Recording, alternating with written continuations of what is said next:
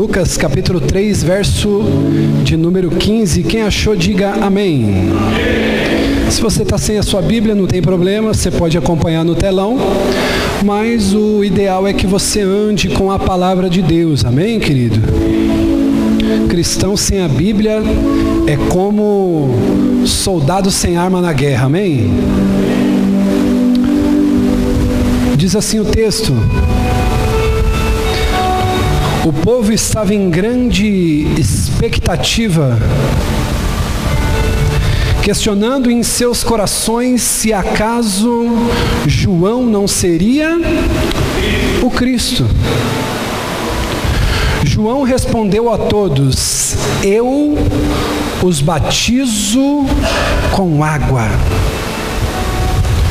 mas virá alguém mais poderoso do que eu, tanto que não sou digno de me curvar e desamarrar a correia das suas sandálias. Ele os batizará com Espírito Santo e fogo.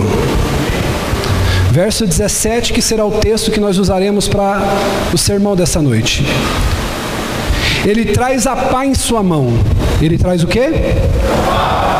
A fim de limpar a sua eira e juntar o trigo em seu celeiro. Ele vai juntar o que no celeiro?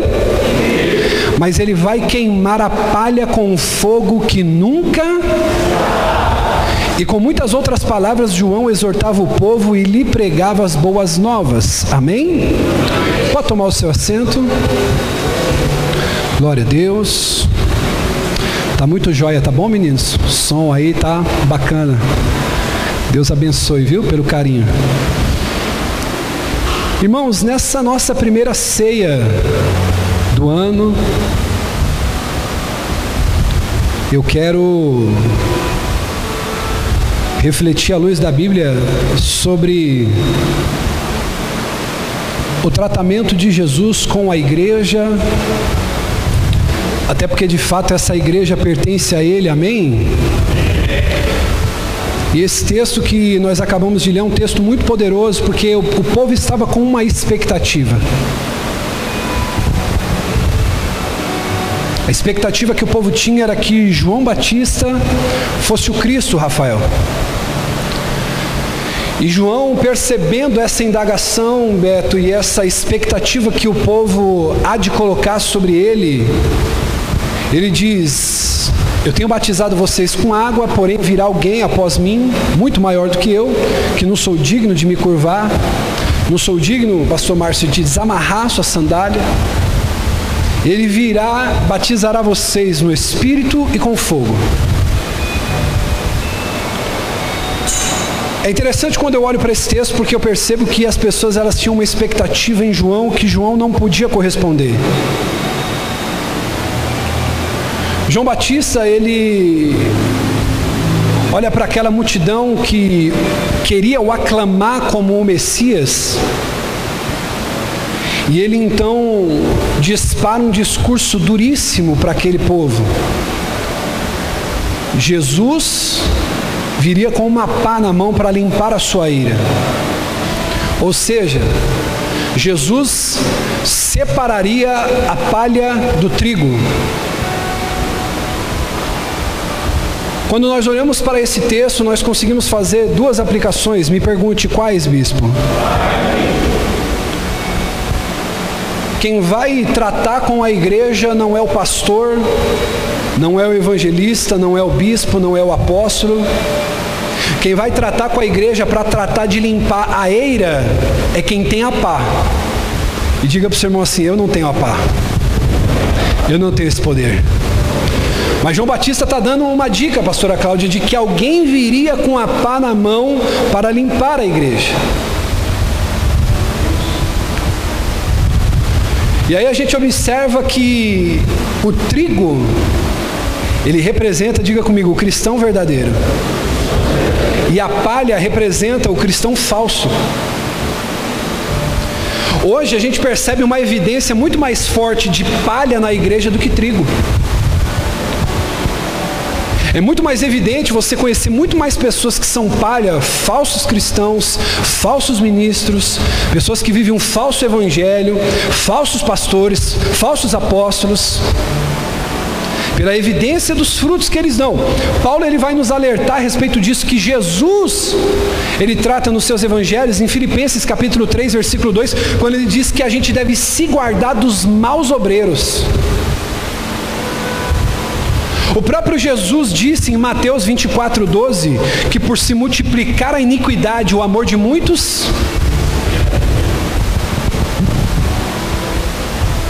O amor de muitos está esfriando. Eles estão no celeiro. Quem me ouve, diga amém. O número de pessoas que frequenta a igreja hoje é estrondoso. Mas na mesma proporção que existem pessoas que frequentam a igreja, mas que são palha, é enorme. Nós vivemos hoje, se pararmos para analisar, um tempo de escassez de cristãos verdadeiros. Vivemos, diaconisa Juliana, um tempo de escassez de mulheres santas. Vivemos um tempo de escassez de homens piedosos. Vivemos tempos de escassez, principalmente no meio pentecostal no Brasil. E eu posso aprofundar um pouquinho mais o que eu vou dizer, sim ou não? Hoje, ser crente não é motivo de orgulho e não dá moral para ninguém. Há 10 anos atrás, 15 anos atrás, 20 anos atrás, quando você chegava em algum lugar e dizia assim: Eu sou crente, as pessoas respeitavam. Hoje, quando você chega em algum lugar e aí as pessoas dizem, ó, oh, fulano é pastor, as pessoas já ficam assim, Ih, vamos ficar ligeiro aí para ver se, se não vai dar algum BO, sim ou não? Diga comigo, uma escassez. Então essa palavra vem de encontro a mim, de encontro a você, amém, querido? Por que, bispo? Porque Jesus vai separar a palha do trigo. Agora resta você responder uma pergunta essa noite: quem é você? Trigo ou palha? Porque tem muita pessoa que é palha pensando que é trigo. E uma coisa é você ser algo que você pensa, e outra coisa é você ser algo que Deus pensa a respeito de você. Então, o cenário é mais ou menos esse. Diga comigo: um celeiro, trigo, palha e um homem com a pá na mão. Então agora você vai entender comigo o que esse texto quer dizer. Nós vamos trazer a aplicação desse texto. O que, que significa a pá? A pá, posso falar isso aqui? A paz significa a palavra. Que é somente através da palavra que Jesus consegue separar quem é de quem. Quando o agricultor ele fazia a colheita, ele pegava todo o trigo e ele ajuntava esse trigo. Ele fazia um amontoado. E quando esse agricultor ele fazia um amontoado com trigo, ele precisava separar a palha do trigo. Então o que, que ele fazia? Ele usava a pá e ele jogava o trigo para cima. Quando ele jogava o trigo para cima, por ser pesado o trigo, o que, que acontecia com ele? Caía no mesmo, mas a palha era levada pelo vento. E ele repetia esse processo por várias vezes, pastor Márcio. Ele pegava a pá, pegava o trigo, jogava para cima, o vento batia, levava a palha e o trigo caía. Diga comigo, repetia isso. A pá, ela está na mão de Cristo, é um instrumento exclusivo dele. Significa que só ele pode separar a palha do trigo, não nós. Tem pessoas muitas vezes que quer ser o dono da igreja, deixa eu dizer algo para você, eu sempre digo isso aqui nas nossas reuniões. Eu não sou dono da igreja. Cuidado. Do mesmo jeito que eu não posso promover uma pessoa que está indo bem, eu também não posso excluir de maneira abrupta alguém que está indo mal. Eu não sou dono da igreja, eu sou um mordomo.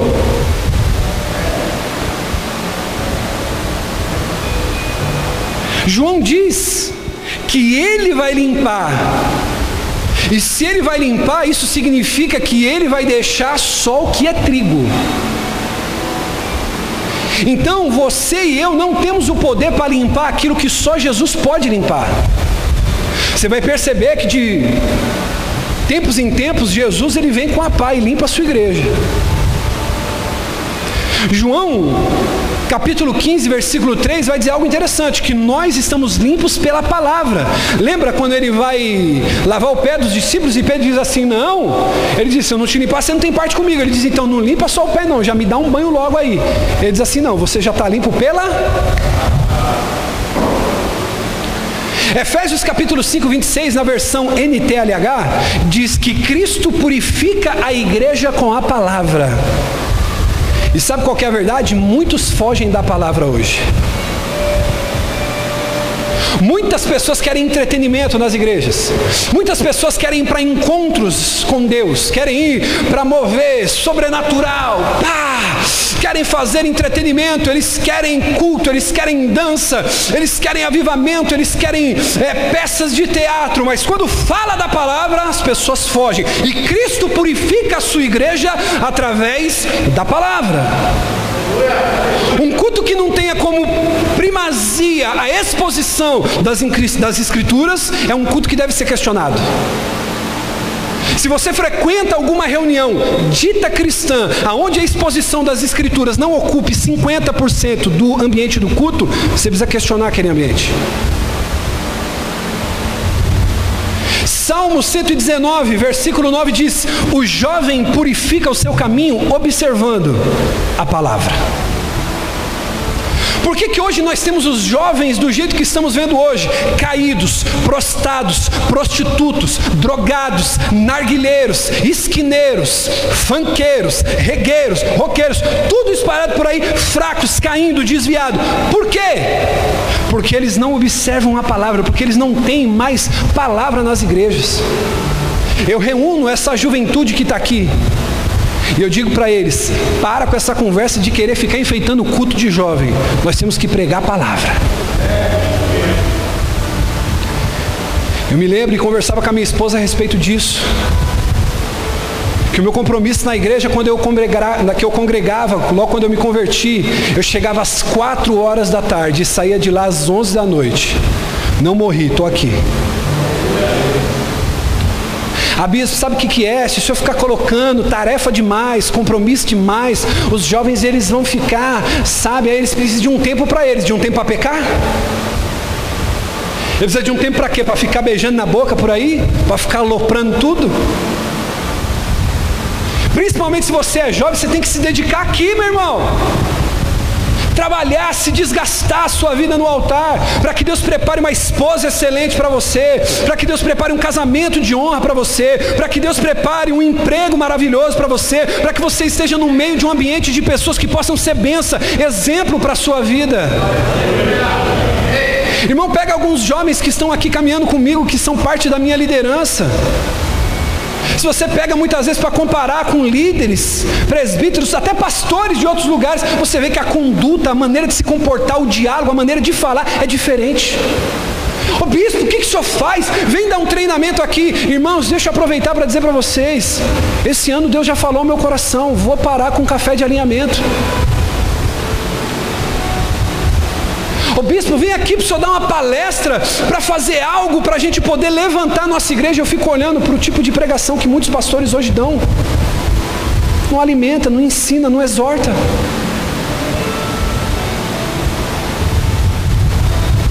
Então escute, diga comigo, a pá é a palavra. E é com a palavra que Cristo vai separar a palha do trigo. Quer que eu te provo? Segundo Timóteo, capítulo 4, versículo 3. Jesus vai usar a palavra para separar palha de trigo. Você que está anotando faz muito bem. Segundo Timóteo 4,3, ele vai colocar no telão e para ganhar tempo eu vou ler.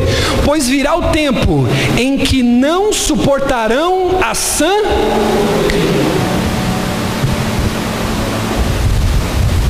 Pelo contrário, sentindo coceira nos ouvidos, segundo seus próprios desejos, juntarão mestres para si mesmos. Olha o verso 4: eles se recusarão a dar ouvidos à verdade, voltando-se para mitos.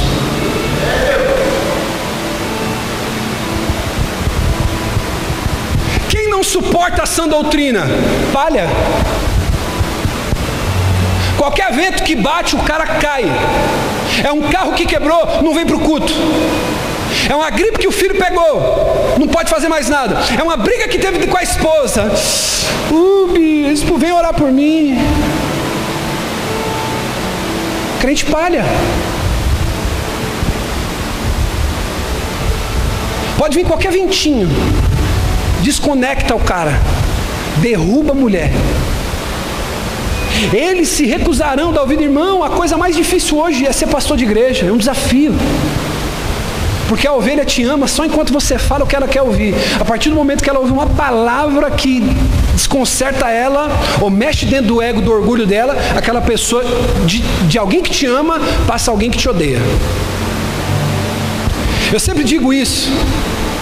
Antigamente, há anos atrás, quando se pregava contra o pecado, as pessoas mudavam de vida. Hoje, quando você prega contra o pecado, as pessoas mudam de igreja. Eles se recusarão a dar ouvido à verdade. Só quem me ouve aqui, diga amém. Eu sou responsável pelo, pelo que eu prego, eu não sou responsável pelo que as pessoas fazem com que elas ouvem. Eles se recusarão a dar ouvido à verdade. Segundo Timóteo capítulo 3, versículo 16 diz: Toda a escritura é inspirada por Deus, é útil para o ensino, é útil para a repreensão, é útil para a correção, para a instrução na justiça. Ou seja, você precisa ser ensinado, repreendido e corrigido.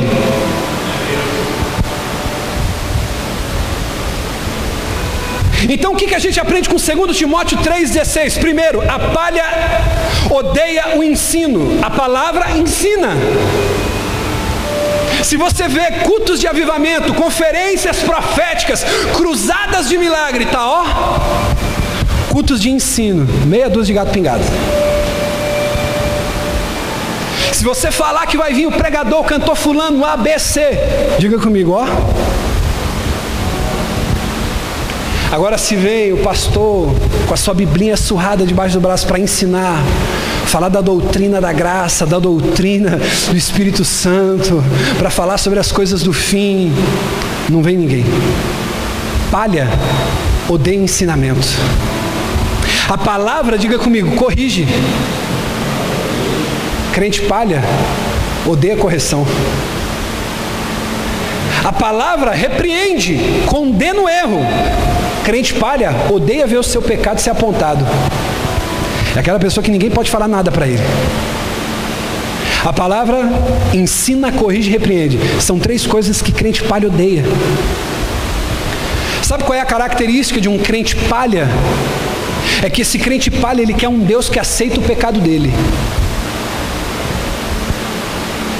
É como muito Muitas pessoas dizem assim, bispo, ô bispo, Deus é amor.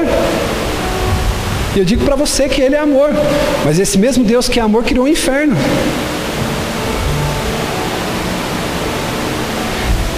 Ele é amor, mas ele não é trouxa. Ele é amor, mas ele não compactua com o que é errado. Quem é pai aqui? Se teu filho sair daqui e der um tapa na cara de outra criança, você vai deixar de amar? Seu filho? Mas se você é um pai decente, decente, você vai corrigir o teu filho. E Deus é decente por demais, amém?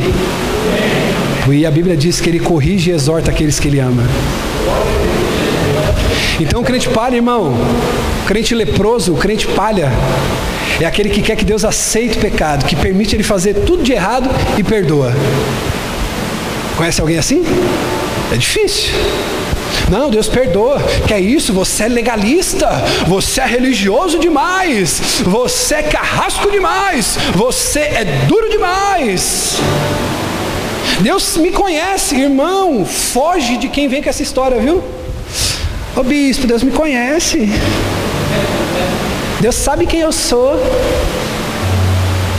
Deus conhece o meu coração. Oh, meu Deus. E aí você não muda.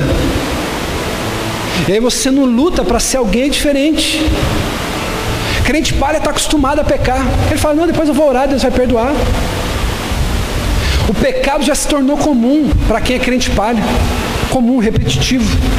Ezequiel 18,4 diz assim: ó, Pois todos me pertencem, tanto o pai como o filho me pertencem. Aquele que pecar é esse que morrerá. Romanos 6,23: Pois o salário do pecado é a, mas o dom gratuito de Deus é a vida eterna em Cristo Jesus, nosso Senhor. Aleluias. Posso continuar? Quem quer que eu pare, diga amém. Escute isso. Sempre tem uns, né, irmão, que quer, não tem problema. Vai ser mais curto, então, vou encurtar o sermão. Ô bispo, qual é a diferença entre aquele que é palha e aquele que é trigo? Primeiro, trigo tem conteúdo, a palha é vazia. Diga comigo, trigo tem conteúdo. Trigo é cheio da graça. Crente cheio da graça. Crente palha sem graça. Já viu alguém que não é cheio do Espírito Santo, uma pessoa sem graça? Você conhece alguém que tem muito dinheiro, mas essa pessoa é vazia de Deus, se torna uma pessoa intragável, indesejável? Quem conhece alguém?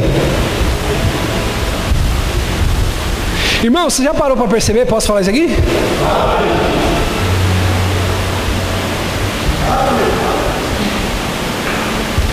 Trigo Quer ver a diferença do trigo para a palha? Por que, que Jesus compara a gente com trigo e não com palha? Porque trigo tem utilidade. Com trigo você faz farinha? Sim ou não? Faz bolo? Sim ou não? Você contribui, é generoso. Crente palha é o oposto.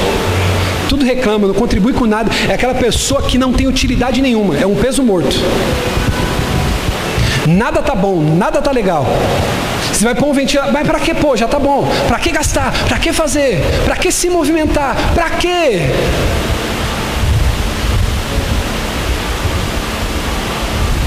O trigo ele cresce, se desenvolve. É aquela pessoa que cresce na Bíblia, que cresce na oração, que cresce no jejum. Tem pessoas que às vezes pode pensar o seguinte: pô, bispo, a sala das crianças lá tá tão fraquinha. Meu filho não sabe nem ler a Bíblia, meu filho não conhece nenhum louvor. É claro, ele não te vê ler dentro de casa, ele não vê ouvindo louvor dentro de casa, como é que ele vai fazer isso?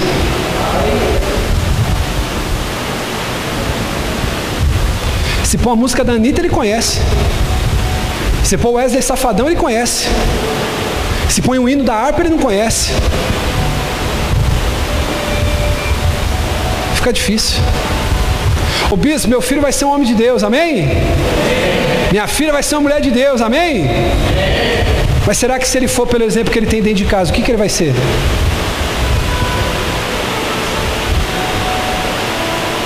Então é fácil profetizar. O seu filho não vai ser o que você profetiza, o seu filho vai ser o que ele vê dentro de casa.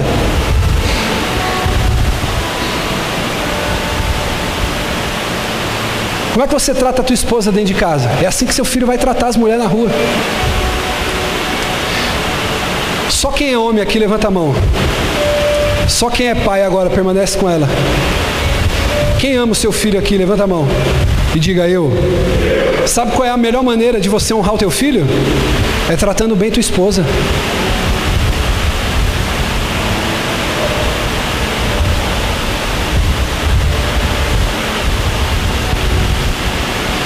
A palha só cresce por fora, tem aparência. Então, o que, que é, querido, para nós nessa igreja sucesso?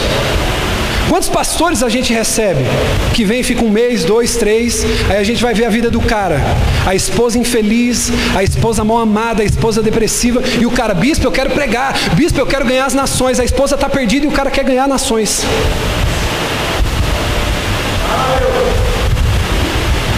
Casamento todo quebrado, todo rachado. O cara é um estúpido, um ogro dentro de casa. A mulher quer ser prestativa, quer fazer, quer limpar. A casa um esculacho. Chega na casa de Deus, não, porque eu quero fazer, porque eu amo a casa do meu Deus. Você ama a casa do seu Deus, mas cospe na face do seu Deus, relaxando o serviço dentro da casa.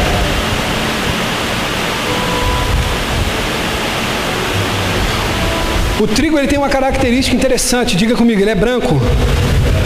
Representa pureza, santidade. Já percebeu que a palha ela é escura, tem cor de sujeira, cor de pecado? Sabe o que é interessante? Quando o agricultor ele pega a pá, joga ela para cima, joga o trigo, ele cai. Por que ele cai? Porque ele suporta o vento, ele tem peso, ele tem substância. A palha é levada facilmente. É crente que não aguenta nada, é crente de vidro, que se você tocar ele trinca.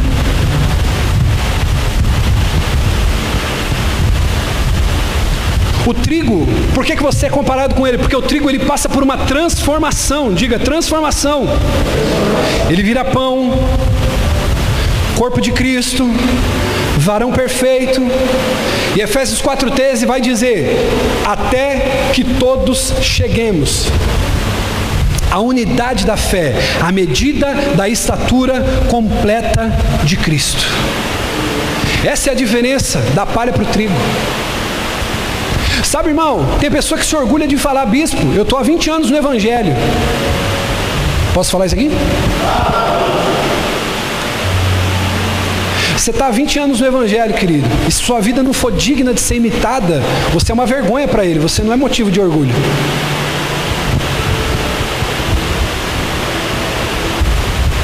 Eu estou há 20 anos, bispo, servindo a Deus, 20 anos com o nome sujo, 20 anos devendo, 20 anos com a casa arrebentada, tudo rebocado, não melhora nada, sua vida não é um testemunho. Sua vida não inspira ninguém. Sua vida não motiva alguém a falar, cara, eu preciso buscar esse Deus.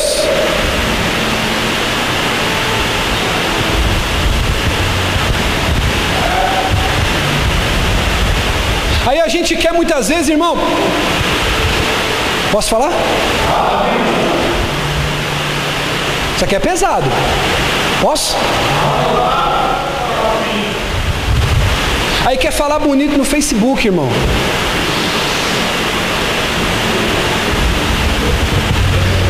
Você é contra casal homossexual, adotar criança, mas você não é um pai exemplar, quer dar lição de moral nos outros. A casa é uma zona. Aí você quer falar de valor moral, de valor familiar. Ah, mas um homossexual, às vezes o cara um homossexual tem mais moral que você. Você só tem valores cristãos, conservadores. É palha.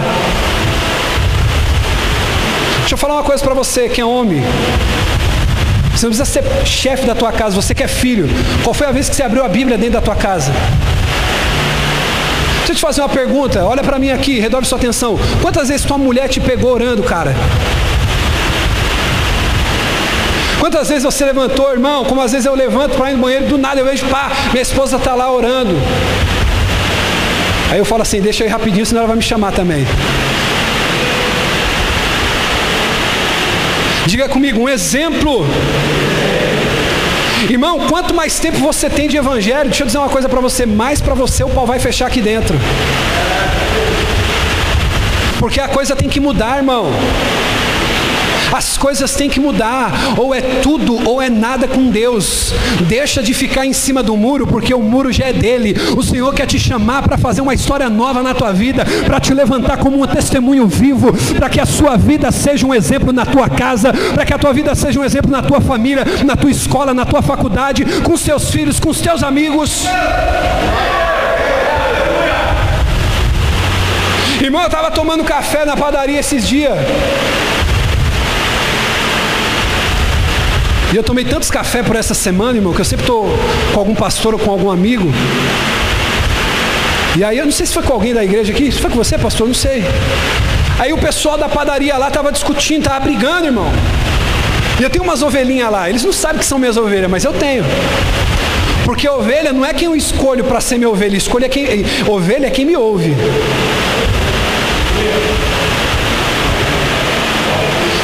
Posso falar aqui? Ovelha é quem me ouve, não é quem escolhe para ser minha. Porque a Bíblia diz que a ovelha escuta a voz do seu pastor. Aí fala, não, bispo, eu escuto só a voz de Deus. Você conhece esses? Fala, não, bispo, eu não me submeto a homens. Porque o homem é falho.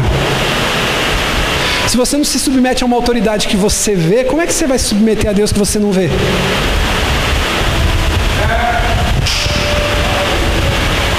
Diga comigo, palha, trigo e vento. A pá é a palavra. Vai separar palha do trigo, quem é verdadeiro de quem é falso. E o vento? O vento é a parte mais interessante nessa história, porque é o vento que desconcerta alguns. Primeiro significado do vento aplicado nesse sermão: o vento, primeiro, vento de heresia. Trigo de verdade suporta vento, palha não suporta. Efésios capítulo 4, versículo 14. O propósito da disciplina é que não sejamos mais como crianças, levados de um lado para o outro, pelas ondas, e nem jogados de lá para cá, por todo vento de doutrina, e pela astúcia e esperteza de homens que induzem ao erro. Deixa eu falar uma coisa para você aqui, irmão. Você tem alguma dúvida a respeito de dízimo e oferta? Você tem alguma crise dentro de você se isso é uma coisa certa, errada de se fazer? Pega a vida de quem é dizimista e quem é ofertante aqui dentro.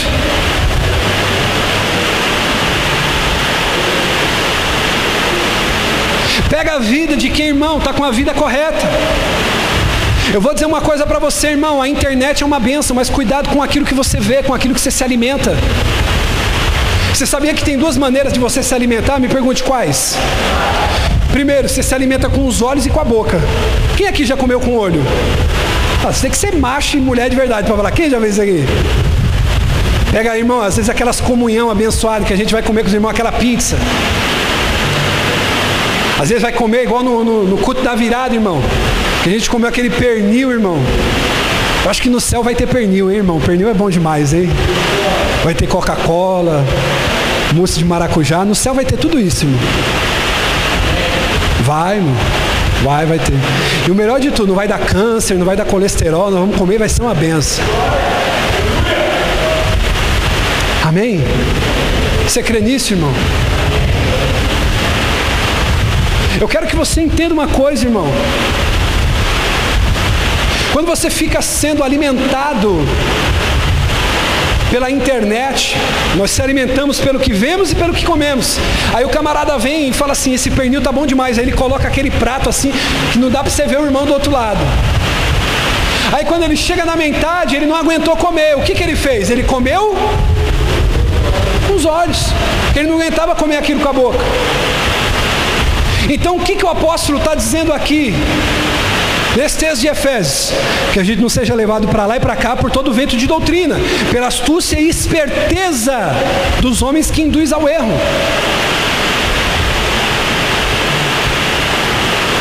Irmão, heresia é uma obra da carne. Posso te falar isso aqui, sim ou não? O herege não é aquele que só prega coisa errada. O herege é aquele que também deixa de ensinar o que é certo. Então, às vezes, você está numa igreja, irmão, que esse tipo de palavra não te confronta, não te faz repensar seus conceitos, sua maneira de viver. Diga comigo, a heresia é uma obra da carne. Está lá em Gálatas 20, depois você confere. Só que agora tem uma coisa, posso falar isso aqui, sim ou não? A heresia tem o um lado bom. Sabia disso? Sabia que é bom aparecer esses pastores aí, tudo picareta? Sabia que é importante isso acontecer? Me pergunte, por que, bispo? Porque só quando aparecem os falsos é que se manifesta os verdadeiros. Então, quando aparece aquilo que é, irmão, quem aqui, posso falar? Só quem, irmão, isso aqui é um momento de você liberar a tua vida diante de Deus aí confessar teu pecado. Só quem aqui já comprou produto pirata, irmão? Eu me lembro quando eu era mais jovem, eu comprei um tênis que o pessoal chama de primeira linha, né? Irmão, aí você coloca aquele negócio e você fala, tô arrebentando, mas você sabe que é falso. Só que a falsidade fica mais evidente quando você chega perto de alguém que está usando igual ao seu, mas o dele é. É igual, posso falar? É igual aquelas bolsas, né? Mulher tem esse negócio com bolsa. Ela pega a bolsa, ela fala, não, eu peguei ali na.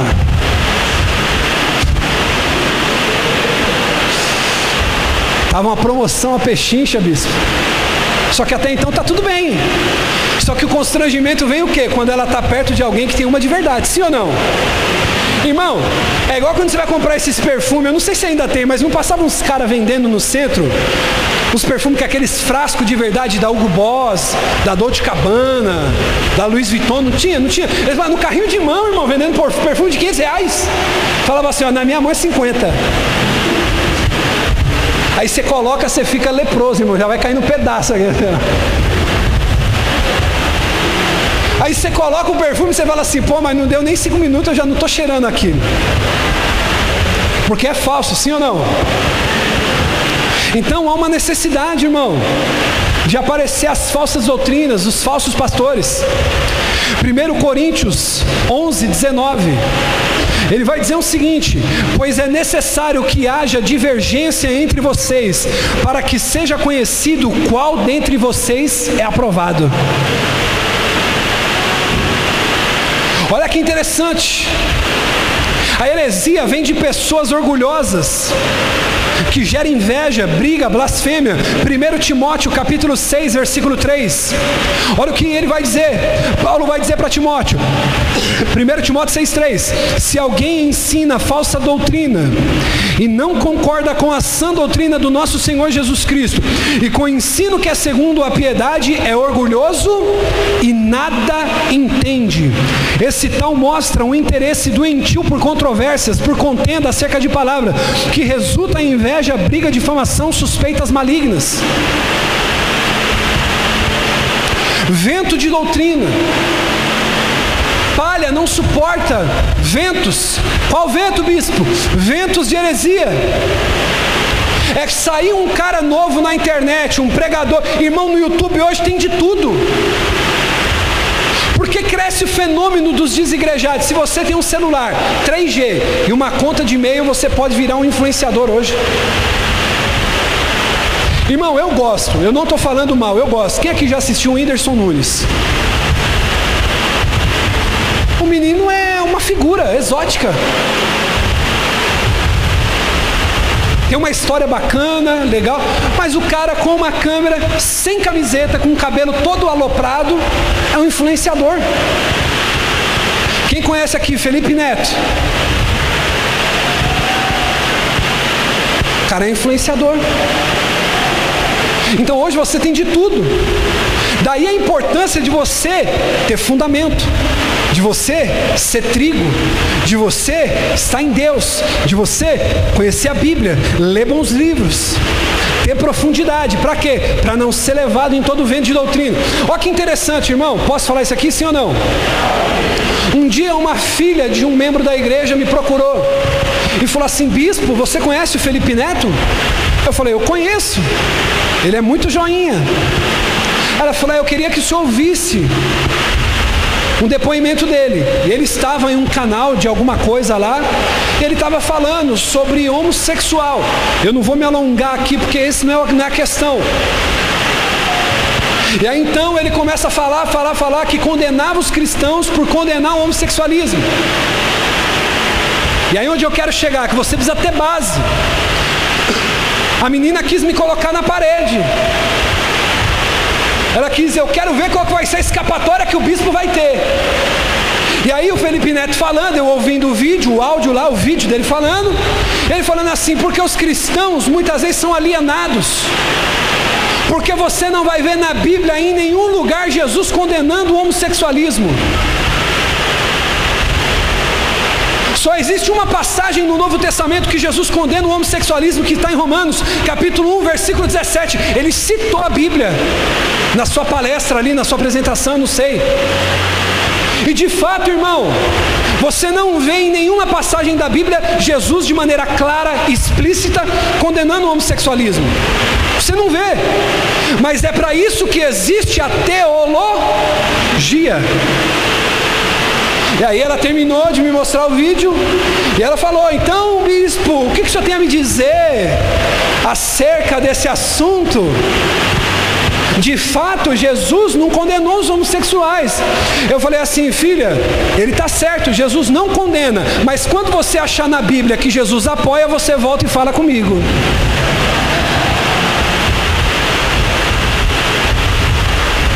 Irmão, Aí você pega um camarada desse que a vida dele é desconstruir os valores que nós construímos, eu quero dizer para você, como é que você vai conseguir levantar uma geração de pessoas firmes?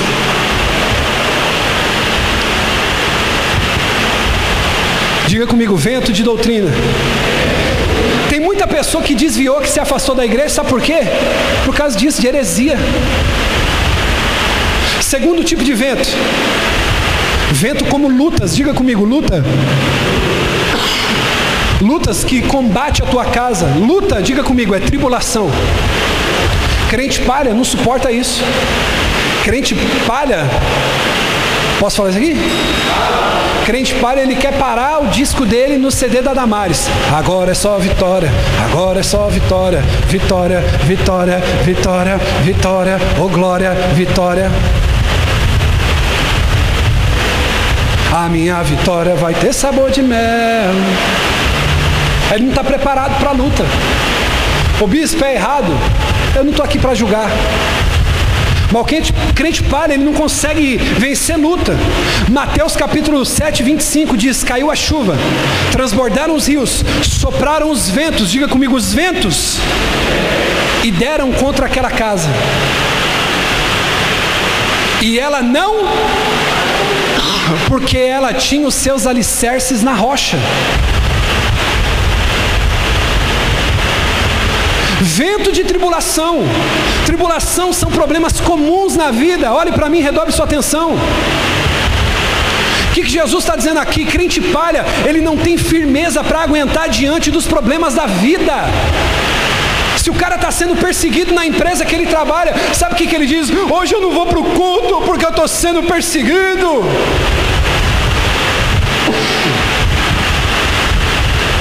Hoje eu não vou para o culto, hoje eu não vou orar, hoje eu não vou buscar Deus porque cortaram minha conta de luz.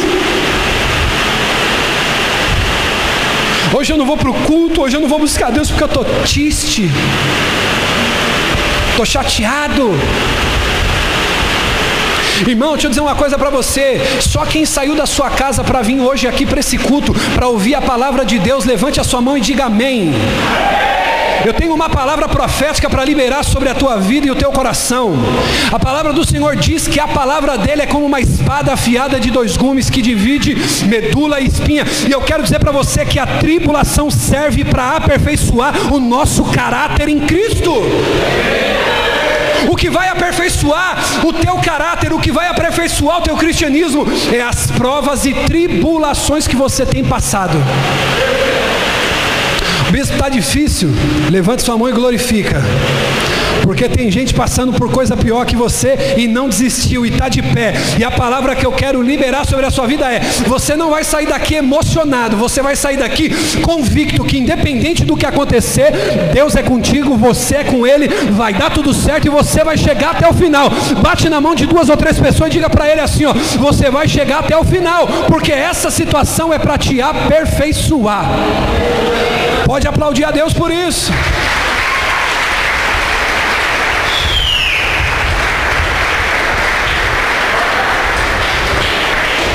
Irmão, quem ama a Deus?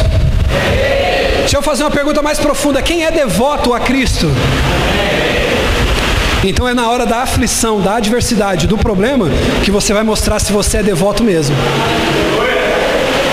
É fácil, Fê, eu dizer que vai tudo bem, quando está tudo certo. Agora, eu quero ver se está tudo bem, quando está tudo dando errado.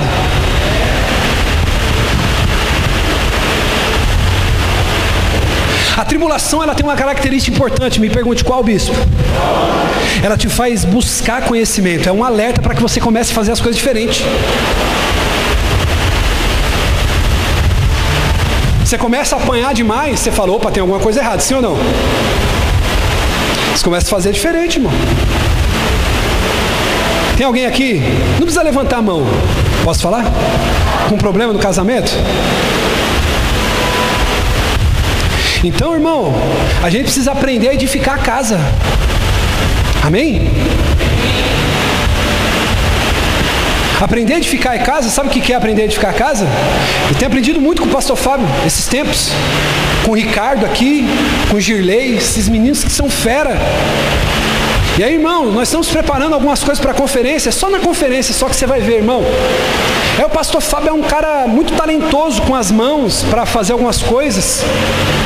E se você não bater o prego muitas vezes no lugar certo, na profundidade certa, pôr o parafuso no lugar certo, tudo aquilo que você está fazendo com a madeira pode quebrar, sim ou não? Posso fazer uma pergunta aqui? Só quem para economizar montador de móveis decidiu montar um armário em casa aqui. Só quem já fez isso? Vocês estão tudo cheio da grana, né? Vocês nunca fizeram. Só quem já fez aqui, não, eu vou lá, meu amor, fica tranquila que essa casa tem homem. O cara vai lá montar o armário. Quem já fez isso? Aí sobra a peça para você montar outro. E aí passou seis meses, Salete. O armário está todo rangendo, ele está todo torto assim, ó. Sim ou não? Porque o cara não sabe fazer o que? Edificar, ele não sabe pôr os parafusos certo, tem aquela madeira que sustenta, tem a parte de trás que deixa ele rígido. Sim ou não? A mesma coisa é o teu casamento. Você já parou para pensar, irmão, que a tua esposa só está esperando uma bala frigels, talvez que você passou, lembrou, comprou na rua e falou: Meu amor, eu trouxe uma bala para adoçar seu dia? Será que minha filha, seu marido não está esperando que você faça aquela comida que ele gosta sem você pedir para ele? Para você agradá-lo, para você honrá-lo, venerá-lo dentro do bom sentido da palavra? Honrar o teu marido e falar assim: Ó oh, meu amor, hoje eu estou fazendo aquela comida, aí o cara já vai ficar na segundinha, sim ou não? Vai falar: Ih, vai querer o cartão para estourar no shopping, não vou dar. Você não vai querer nada. Você está edificando a casa de uma maneira correta. Posso fazer uma pergunta aqui, sim ou não? Isso aqui é meio cabuloso, posso falar? Posso falar? Qual foi a última vez que você casado beijou tua esposa de língua? Para sentir mesmo lá o gosto. Para tirar a obturação. Pronto, falei.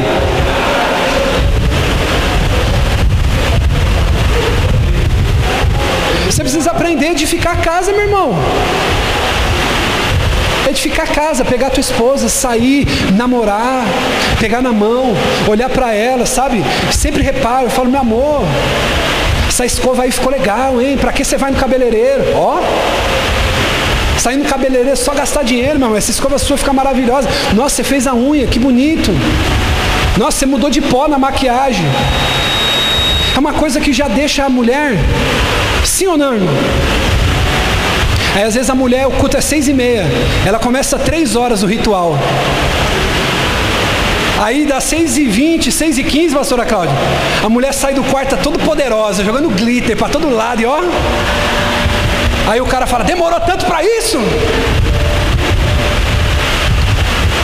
Irmão, como é que o diabo venceu? Como é que a serpente venceu Eva? Pelo cansaço, ó. Amém? Por isso eu posso te dar um toque, homem? Sim ou não? Busca a tua esposa no trabalho, aparece um dia lá de repente, meu irmão. Vai, eu falo para ela, eu não sou ciumento. Posso falar? Essa que eu aprendi com uma amiga nossa, uma pastora. Que as, as irmãs queriam abraçar o pastor no fim do culto de maneira generosa. Aí a pastora falou assim: Eu não sou ciumenta, não, mas se eu pegar, eu dou logo um pau. Você é casado, você namora, você é noivo, está do lado da sua amada aí, olha para ela agora, diz assim: Você está tão linda. Fala para ele: Você está tão lindo, meu amor. Ô bispo, eu estou sozinho, meu amado não está aqui hoje. Quando você chegar em casa, você fala semear de maneira inteligente. Crente palha, olha para mim, eu já vou encerrar. Ele não aguenta o vento do problema, o vento da tribulação no lar, na casa. Tudo é motivo. Irmão, posso falar uma coisa para você? Você quer ver um tipo de coisa que eu abomino em um casamento? Vou falar duas coisas, posso? Eu abomino esse tipo de coisa. Primeiro, brigou, vão embora. Irmão, se vê um homem que se diz homem, me falar um negócio, a minha vontade é deixar cinco dedos na cara dele.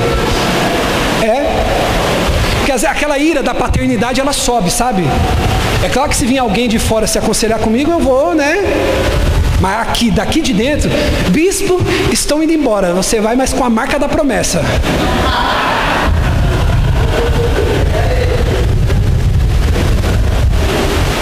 Não, bispo, sabe o que, que é? Deu. Irmão, deu o quê? Ah, não, vou embora. E a segunda? Tirar a aliança quando briga e jogar. É duas coisas que eu abomino como pastor. É alguém, não, vou embora. A mulher também, isso aqui é terrível. Não é mulher, é o cão chupando manga, literalmente. Pega tuas coisas e vai. Isso não é papel de uma mulher, irmão. Nós temos que aprender a edificar nossa casa na rocha, diga, na rocha. Crente palha, quando vem o vento, quando vem um problema com a esposa. Tudo, é, você percebeu, irmão, a imaturidade de alguns casais? Aí vai ter gente agora, posso falar isso aqui, vai ter gente, ai, o bispo está falando para mim, irmão, deixa de ser tantã. Eu aconselho todos os casais da igreja, vai parecer que é indireta para todos. Mas não é, porque todos têm problema, amém? É assim, o pau fecha mesmo. E se você não quiser ficar com esse pau fechado até a eternidade, você vai para o inferno. Separa mesmo. E vai com o cão, com o diabo que te carregue. Ai, bispo, mas Deus não me quer ver sofrendo, quer ver sim, tonto. Quer, ele quer ver você se lascando. Ele pôs um revólver na tua cabeça para se casar? O pastor estava armado quando celebrou teu casamento? Você casou por quê? Agora aguenta ou vai para o inferno. Agora, existe algumas questões. Bispo, estou sendo agredida, estou apanhando. Separa. Nem me procura, separa e eu vou como testemunha da queixa na polícia, do agressor. Mas diga comigo, aprender a edificar a casa. Precisa ser resistente ao vento. Problemas, situações que vêm para você desistir. Diga comigo, a tribulação me leva ao amadurecimento. Irmão, quem aqui tem coragem de colocar uma criança para cuidar de outra? Quem tem coragem de fazer isso? Se a gente coloca uma criança para cuidar de outra, o que, que vai acontecer? Eles vão? Eles vão? Por isso que um neófito não pode cuidar de outro dentro da igreja, tem que ser alguém experimentado está entendendo porque está passando? Tudo isso está passando, pastor Felipe, os líderes aqui, está entendendo porque vocês passam? Tudo que vocês passam? Por quê? Porque isso está amadurecendo vocês para cuidar daqueles que vão começar a chegar nessa geração, amém? Você crê nisso, irmão? Tudo isso que você está vivendo é Deus que está amadurecendo você para você não desistir no tempo da adversidade. Eu estava lendo agora, querido, antes de, de, de vir pregar, uma reportagem, eu, eu, sou assinante lá de um, de um jornal, e aí veio lá uma, uma, uma notícia de que alguns cristãos estão sendo esfolados. Você sabe o que é ser esfolado nos dias de hoje? Esfolado é esmagar um órgão seu com um martelo, é te cortar com uma faca. Estão sendo crucificados, esfolados por não negar Jesus. Posso falar? Aí tem gente que vai sair daqui hoje triste com o bispo porque ele pegou pesado na pregação.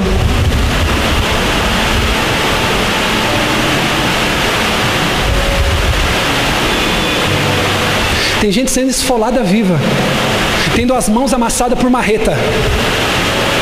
Sabe o que é você pegar a tua mão aqui assim, ó, e vir alguém com martelo, com uma marreta, e amassar, cortar você, colocar um estilete por debaixo da tua unha, arrancar, torturar e você dizer: não nego, não nego, não nego. E às vezes a gente tem que lidar com algumas infantilidades dentro da igreja, como alguém que, ai, estava muito alto, ai, fulano não falou comigo. Irmão, é tempo da gente edificar a casa, diga, edificar a casa. Quem não está edificado, irmão, na rocha, não aguenta vento. E para a gente encerrar, louvor pode subir. Escute isso.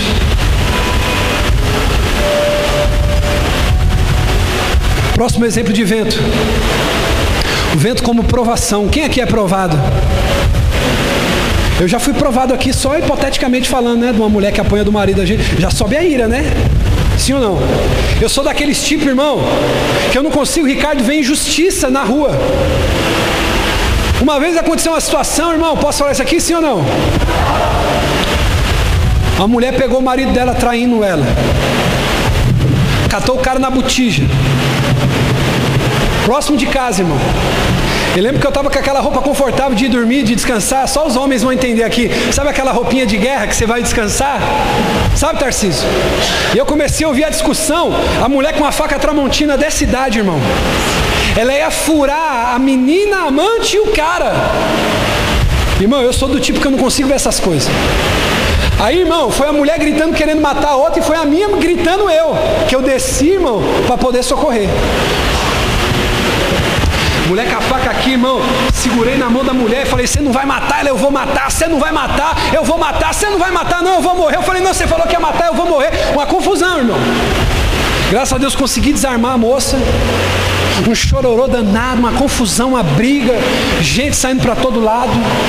Tem gente que não aguenta a aprovação quando testa a fé. Marcos, capítulo 4, versículo 37 diz: Levantou-se um forte vento e as ondas lançavam sobre o barco, de forma que ele foi se enchendo de água. Sabe qual é a característica importante da aprovação? Ela te leva a buscar Deus. Ela te faz gerar intimidade, diga comigo, aprovação. No momento da aprovação, quando os discípulos acharam que o barco ia virar piquet, sabe o que aconteceu? Eles começaram a clamar. Crente palha é aquele crente que quer desistir de tudo e de todos. Ninguém me ama, ninguém me quer. Ninguém me dá uma oportunidade, ninguém me liga, ninguém me manda mensagem, ninguém curte a minha foto. Porque tem crente hoje já em crise, porque ninguém curte a foto dele, já percebeu? E aí, irmão, a pessoa tem motivo para desistir. Agora, o crente, trigo não. É aquela pessoa que sabe o que acontece? Ninguém me liga, ninguém me dá oportunidade, ninguém me ama, ninguém quer. Mas eu vou me fortalecer no Senhor e na força do seu poder, porque eu sei que o meu redentor vive e ele vai se levantar ao meu favor.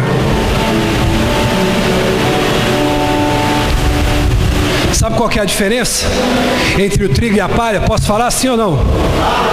O trigo cresce, frutifica e tem utilidade. A palha, diga comigo, a palha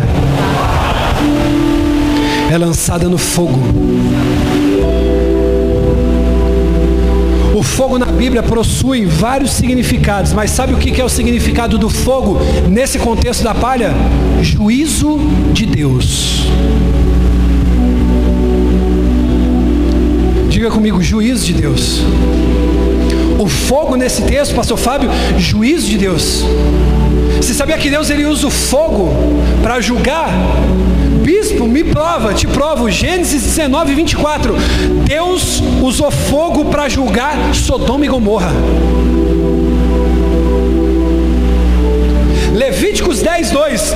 Foi com fogo que Deus julgou Nadab e Abiú, filhos de Arão. Números 11, capítulo 11, versículo 1. O povo reclamou das dificuldades em Taberá. Deus mandou fogo naquele povo. Números 16, 35, sabe o que aconteceu? Deus matou com fogo 250 homens de Corá, Datã e Abirão por rebelião.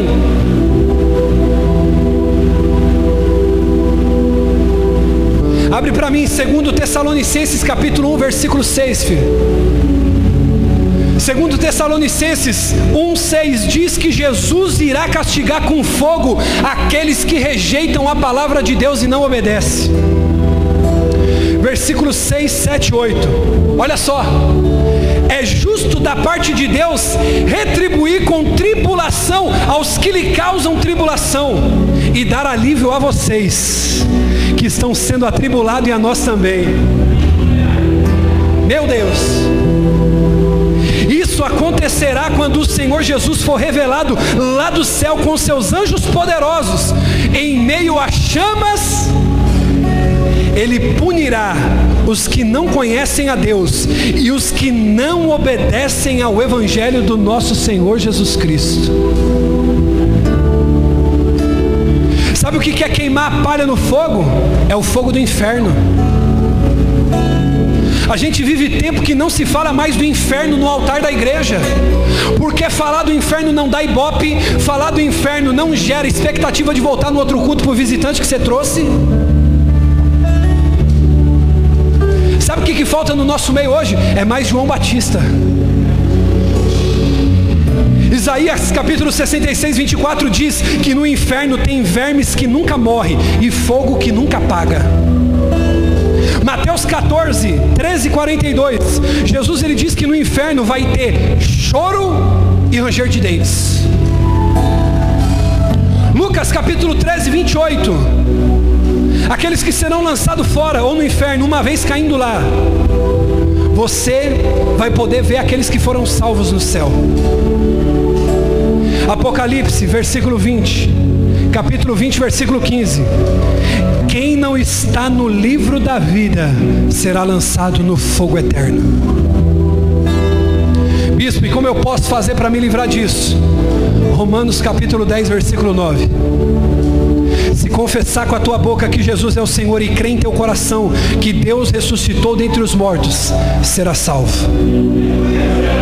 Eu quero convidar você, querido, hoje tem uma mesa preparada para você. Se coloque sobre seus pés. Hoje, querido, nós vamos orar. A Santa Ceia está posta. A ceia está posta. Mas eu não posso, querido, partir para o próximo ato de ceia, sem que antes essa palavra penetre o seu coração. Ei, olhe para mim, por gentileza, nós vamos encerrar. Eu quero te fazer uma pergunta: como está o seu coração nessa noite? Você é crente palha ou você é crente trigo? Bispo, eu tenho sido palha. Eu não tenho minha casa edificada na rocha. Eu quero dizer uma coisa para você nessa noite. É tempo de você colocar a casa em ordem. Quem crê nisso, diga amém. É tempo de colocar a casa em ordem. É tempo de você, querido, buscar a Deus. É tempo de você fazer nessa noite uma oração sincera ao Senhor. E perguntar para Ele como que você tem andado, como alguém que conhece o Evangelho, mas não obedece. Ou se você tem andado como alguém, irmão, se for para conhecer a palavra de Deus e não obedecer, é melhor continuar no mundo lá fora. Porque haverá maior rigor, maior juízo, maior castigo para aqueles que conhecem e não obedecem do que para aqueles que vivem sem lei. Eu quero que você feche os seus olhos agora.